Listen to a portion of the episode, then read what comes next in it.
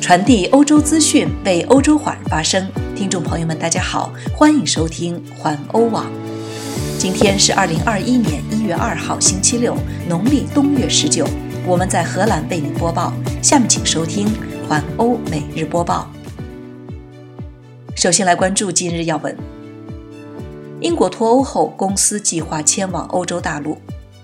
挪威山体滑坡暂时发现一具尸体。梵蒂冈疫苗接种数天后开始。英国病毒变体使传染系数增加零点七。法国警方结束数千人非法狂欢派对。西班牙也有狂欢派对。伦敦三家医院重症监护病房爆满。下面请收听详细新闻。首先来关注英国脱欧。英国脱欧后，公司计划迁往欧洲大陆。尽管英国和欧盟达成脱欧协定，允许无关税货物贸易，但是有些英国公司正在考虑将他们的业务彻底或部分迁往欧洲大陆。这些公司说，留在英国的前景令他们忧心忡忡。不过，目前究竟有多少公司做这样的打算还不清楚。英国企业董事协会一年前在一份调查中发现，有三分之一的中小型企业正计划考虑迁往英吉利海峡对岸的欧洲大陆，在那里设立分公司。荷兰投资当局说，自从英国2016年公投脱欧后，已经吸引了一百四十家担心脱欧的公司，还有一百多家公司正在探讨迁移的可能性。其他欧盟国家也表示。有很多英国公司正在彻底或部分迁移，或者正在考虑这样做。二零一六年，英国脱欧公投后的一年内，就有四百家英国公司在斯洛伐克登记注册新公司，包括捷豹路虎。该公司目前正在斯洛伐克西部城市尼特拉附近建造新厂。向斯洛伐克迁移的英国公司包括 Goldfish Group，这家总部在英格兰米德兰的公司，在脱欧公投前，主要业务是为英国汽车厂商生产塑料注射制膜。脱欧公投后，公司订单严重下滑，公司必须通过并购等手段来将业务多样化，把重点转向零售等其他部门。这家公司有三分之一的产品是向欧盟国家出口。脱欧公投之后，需要关闭四个工厂中的一个。再来关注挪威山体滑坡事件。挪威当局表示，南部村庄十二月三十日发生泥石流滑坡灾难，摧毁十一栋建筑物。救助人员今天发现一具尸体，目前仍在搜寻九名失踪者。据法新社报道。挪威首都奥斯陆东北二十五公里的阿斯卡，三十日凌晨发生整个山坡坍塌掩埋民宅事件。警方表示，已在土石堆中发现了一名死者，但未证实该名死者的身份。三十日，当地已经有一千人撤离。挪威媒体报道，一架医疗直升机和数辆救护车仍然停留在灾区，寻找生存下来的人。再来看一条梵蒂冈的消息。梵蒂冈疫苗接种数天后开始。梵蒂冈教皇是否进行疫苗接种、何时发生？梵蒂冈并没有报道。但是，梵蒂冈的疫苗接种将在未来数天后开始。梵蒂冈城已经购买了一种特殊的冰柜来储存疫苗。接受注射的首先是梵蒂冈的老年人和护理人员。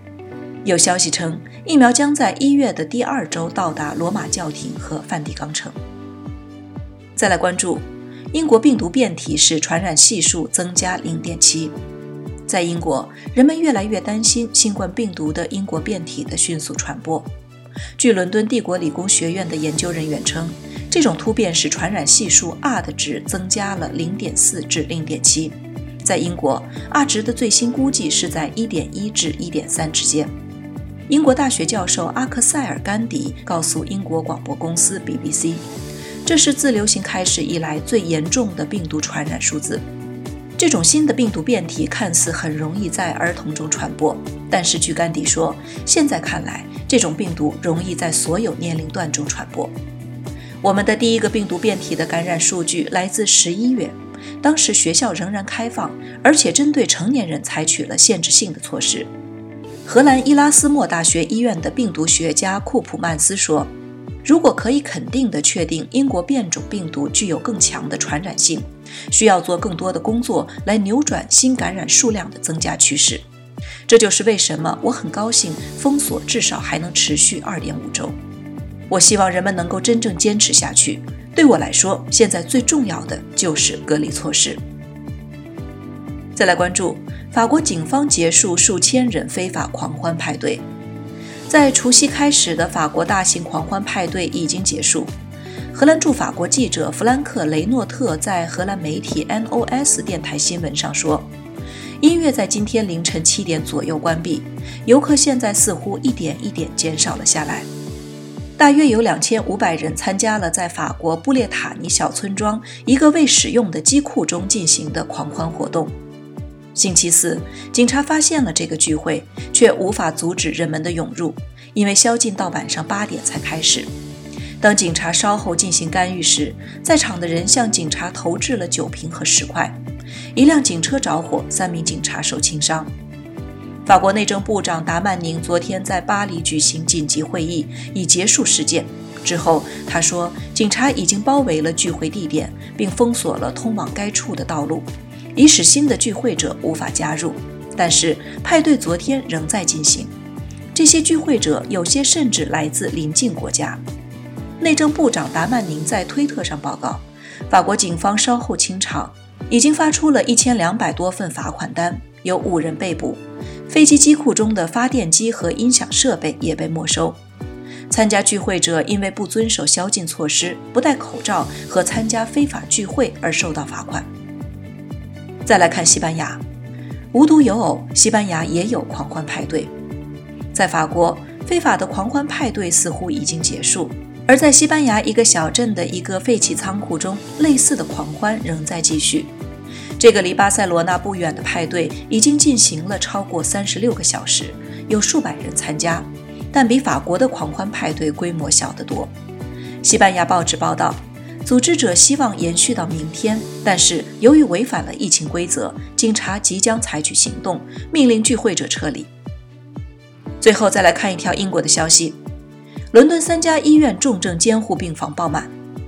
至少在伦敦的三家医院中，今年年初新年期间，重症监护病房没有留出空间供新的重症患者使用。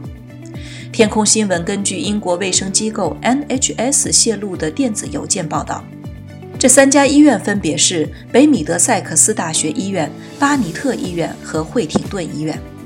在这些医院中，一些重症患者不得不等待，可以转移到另一个地方。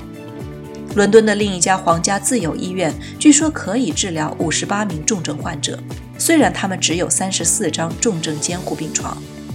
由于出现新的感染，英国医疗保健的压力正在迅速增加。新冠病毒的变体正在全国范围内迅速传播，可能导致更多的感染。以上就是今天的环欧每日播报，我是陈旭，感谢您每天关注环欧网为您带来的最新资讯，明天见。